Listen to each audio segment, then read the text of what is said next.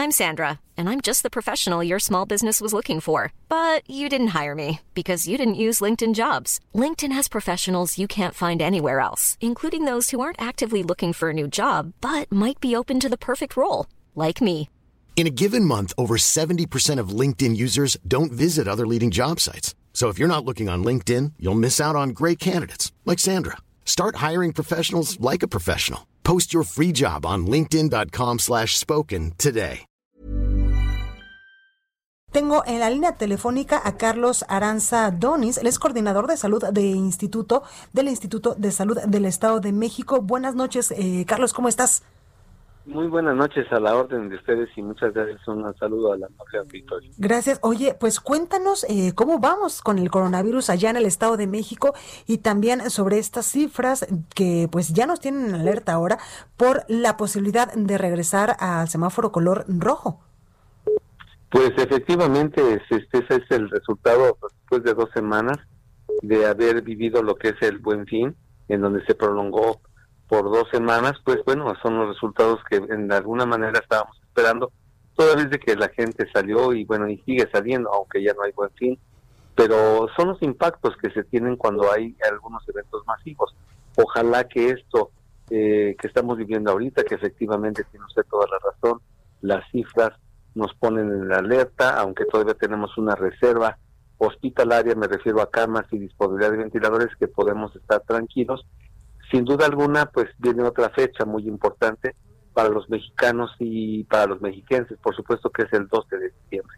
Ojalá que esta experiencia que estamos viviendo ahorita nos sirva para tomar conciencia de que a la Virgen de Guadalupe la podemos venerar en casa sin tener que hacer aglomeraciones que pues hagan que dos semanas después del 12 veamos este mismo fenómeno. Totalmente. Oiga, también quiero preguntarle, la gente no se cuidó, bajó la guardia en este, en este, eh, pues, buen fin y por ello los resultados ahora están ahí.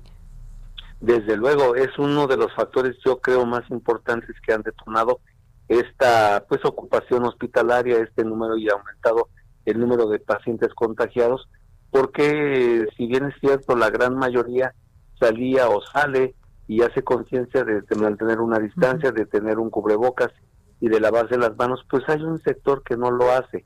Incluso se puede llegar a escuchar que eso no es cierto, cuando por supuesto esta persona, al no tener ningún tipo de precaución, pues va a multiplicar claro. pues un número de contactos que se pudieran hacer si estuviera positivo. Totalmente. Oye, Carlos, dijiste algo muy importante, viene, eh, pues ya estamos en el mes de diciembre, viene evidentemente el 12 de diciembre, el día donde pues nosotros normalmente salimos a las iglesias, venimos a la Basílica de Guadalupe acá en la Ciudad de México a pues cantarle las mañanitas a la Virgen de Guadalupe, pero también se acerca Navidad, las posadas, Año Nuevo y todas estas festividades donde indiscutiblemente pues la gente va a querer pues hacer fiestas, reuniones y va a querer estar cerca de sus seres queridos.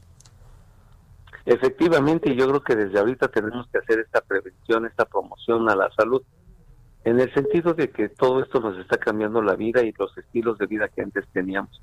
Somos un país de fiestas, somos un país de alegría, pero hoy tenemos que hacer esa alegría con mayor medida, con mayor restricción, sin que se tenga que prohibir.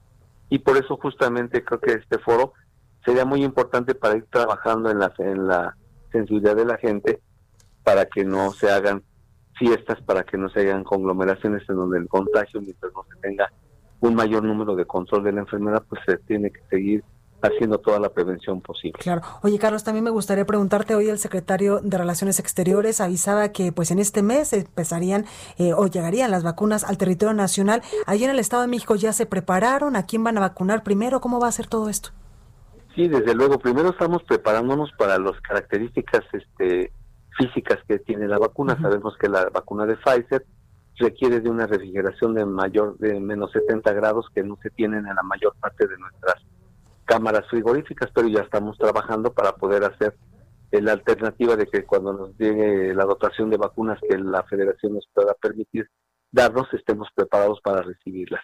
el siguiente plan es la logística, de que justamente eh, por instrucciones y por recomendaciones del nivel federal, específicamente CENCIA, que es el Centro y Control de, Vacunación, determinará pues que los grupos primeramente que se tienen que proteger es el personal de salud, como ha sido exitosamente la vacunación contra influenza, posteriormente los grupos vulnerables, los menores de 5, los pacientes con enfermedades crónico-degenerativas como diabetes, hipertensión, entre otras, pacientes con VIH, embarazadas y posteriormente ya la población en general, que no tiene factores de riesgo.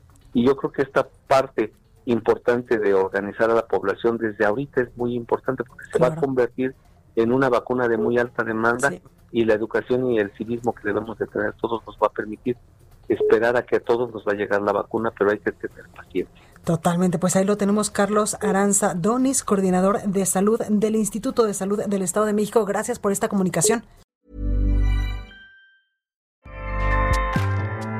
ACAST powers the world's best podcasts. Here's a show that we recommend.